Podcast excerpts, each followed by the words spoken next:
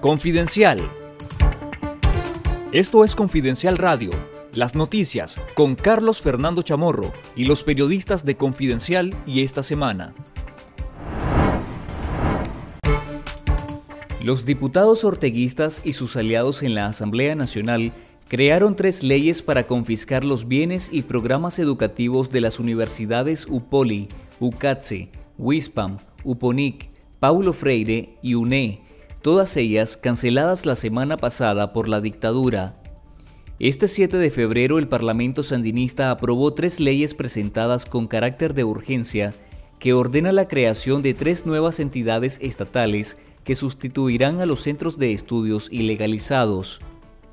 La nueva Universidad Nacional Francisco Luis Espinosa Pineda sustituirá a la Universidad Católica Agropecuaria del Trópico Seco UCATSE, la Universidad Nacional Politécnica UNP, a la Universidad Politécnica UPOLI y la Universidad Nacional Multidisciplinaria, absorberá a las universidades Hispanoamericana WISPAM, Universidad Nicaragüense de Estudios Humanitarios UNE, Universidad Popular de Nicaragua UPONIC y la Universidad Paulo Freire.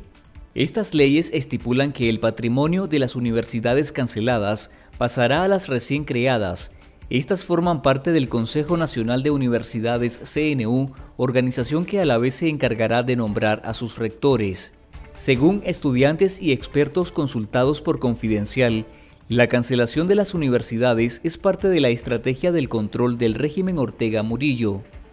Lea la noticia completa en nuestro sitio web confidencial.com.ni.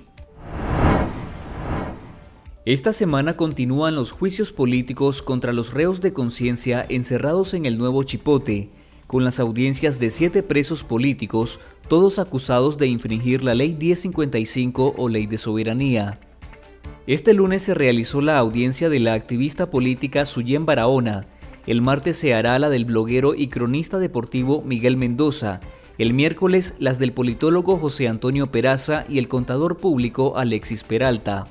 El líder del movimiento campesino Freddy Navas será enjuiciado este jueves mientras que el ex vicecanciller Víctor Hugo Tinoco y el dirigente estudiantil Max Jerez tendrán sus audiencias el viernes.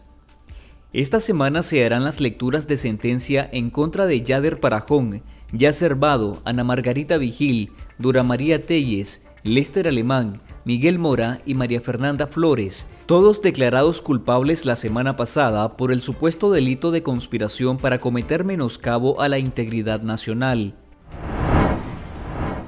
Los juicios políticos en contra de los reos de conciencia encarcelados en el Chipote no tienen sustancia probatoria ni tampoco legitimidad de origen, explicó el jurista brasileño Paulo Abrao exsecretario ejecutivo de la Comisión Interamericana de Derechos Humanos, CIDH.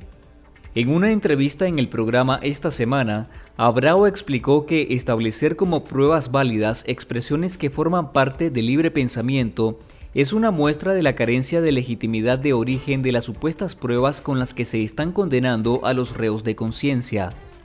El jurista dijo que la falta de legitimidad de origen también procede de las leyes bajo las que se están juzgando a los presos políticos, que fueron creadas como métodos represivos y no tienen ningún sustento legal. Cuando la normalidad democrática restablecerse en Nicaragua, yo no tengo ninguna duda de que todo eso va a ser declarado nulo. Porque todo eso tiene esa fuente de origen que no es una fuente de origen eh, legítima y democrática. ¿no? Es una sucesión de ilegalidades y autoritarismos que ahora se acumula institucionalmente.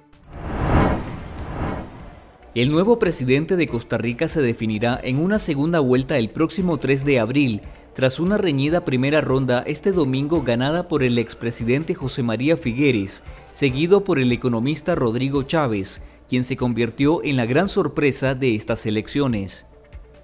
Con el 88.2% de las mesas escrutadas, Figueres, expresidente entre 1994 y 1998, obtiene el 27.2% de los votos, mientras que Chávez tiene el 16.7% y el predicador evangélico Fabricio Alvarado suma el 14.8%, según los resultados del Tribunal Supremo de Elecciones. El abstencionismo alcanzó el 40.7% que sería el número más alto en la historia reciente del país. Por una tercera elección consecutiva, Costa Rica necesitará de una segunda vuelta electoral para escoger al presidente. En nuestro canal de YouTube Confidencial Nica, te invitamos a ver el video titulado Elecciones presidenciales de Costa Rica desde la mirada nicaragüense. Un grupo de jóvenes exiliados nicaragüenses cuentan sus experiencias en el proceso electoral de Costa Rica en contraste con el de Nicaragua. Esto fue Confidencial Radio. Escuche nuestros podcasts en Spotify y visítenos en confidencial.com.ni con el mejor periodismo investigativo.